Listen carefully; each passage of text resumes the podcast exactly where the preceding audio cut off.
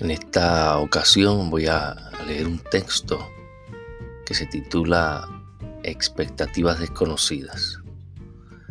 Nos queremos demasiado. Sí, nos queremos mucho. Aunque a veces parece que ella no entiende todo ese cariño o que no le sea del todo suficiente. No ha dicho palabra alguna. Es por la miradita esa que se le escapa de tanto en tanto tan inquieta. Es como si esperase algo más, no sé, o alguna cosa diferente, o tal vez algún otro que no sea yo.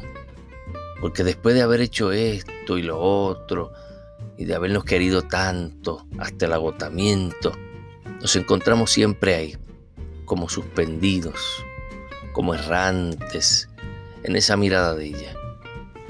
Una mirada que dice muy poco, una mirada casi desconocida, lejana, una mirada desparramada en el horizonte o hacia arriba, extraviada, como una estrella de esas fugaces destinadas a ningún lugar.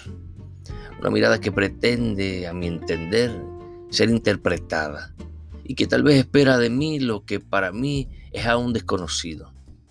No sé, uno se cansa, tú sabes, o se agobia de tanta tristeza por no saber. Las campanitas del balcón, el café por la tarde, las pláticas, las risas y el jazz, un buen ambiente.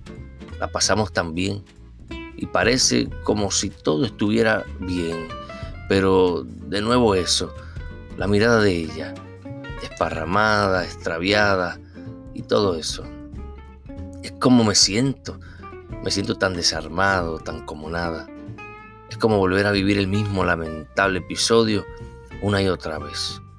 Es como nunca darle al blanco.